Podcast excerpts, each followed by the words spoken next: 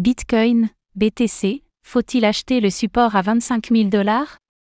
Comme envisagé dans nos colonnes, la volatilité du cours du Bitcoin a explosé à la hausse en fin de semaine dernière, depuis un niveau de plancher chartiste historique et sur fond de coalition de données fondamentales de haute tension. Le marché est revenu sur le support graphique que tout le monde connaît, le support à 25 000 dollars. Faut-il se précipiter à l'achat?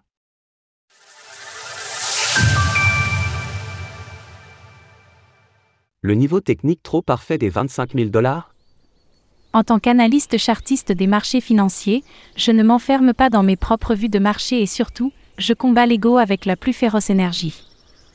Le mauvais analyste graphique, je ne dis pas que je suis un bon analyste, c'est celui qui a un biais de positionnement et qui cherche à se rassurer en trouvant des arguments dans les graphiques, en laissant loin derrière lui l'objectivité.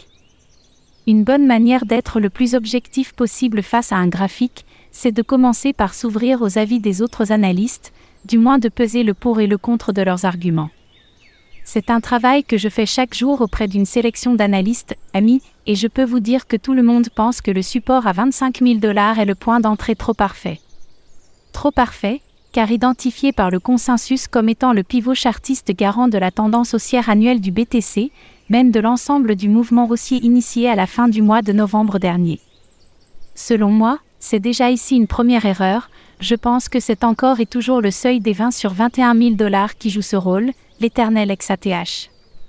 Il est tentant de vouloir parier sur la fin de la purge depuis les 25 000 dollars, cela validerait une vague numérotée 2, le cycle de marché en vague d'Elliott, classique en forme de flat régulier, avant que ne démarre une grande vague 3 haussière.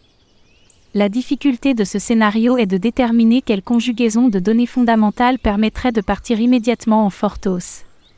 Pour donner un tel signal technique de reprise de la hausse, il faudrait déjà combler le gap baissier du contrat futur entre 27 000 et 27 500 dollars, puis dépasser la résistance à 28 660 dollars.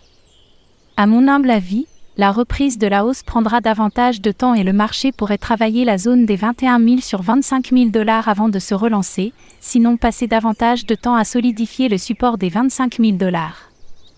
Les hypothèses techniques sont nombreuses, je vous propose ci-dessous un récapitulatif sous forme de deux graphiques et je vous invite à regarder ma dernière vidéo, Cryptost Technical Briefing, pour en savoir plus. Sur le plan technique, les valeurs stars de la TQS ne lâchent rien. Le débat sur le sujet de savoir quel est le support qui va permettre de relancer la hausse du prix du BTC peut être traité en se tournant comme d'habitude du côté des grandes corrélations intermarchés qui agissent sur le cours du Bitcoin. La corrélation positive avec la tendance des stars de la TQS sur le marché action est un fait, même si certaines valeurs du Nasdaq ont fait bien mieux que le BTC, je pense notamment au titre Nvidia. Je vous propose ci-dessous un graphique de l'indice large, le Nasdaq Composite, assez proche du BTC dans sa reprise et vous pouvez noter qu'il se trouve lui aussi sur support. Alors, 25 000 dollars ou pas 25 000 dollars? À chacun de se forger son avis. Retrouvez toutes les actualités crypto sur le site cryptost.fr.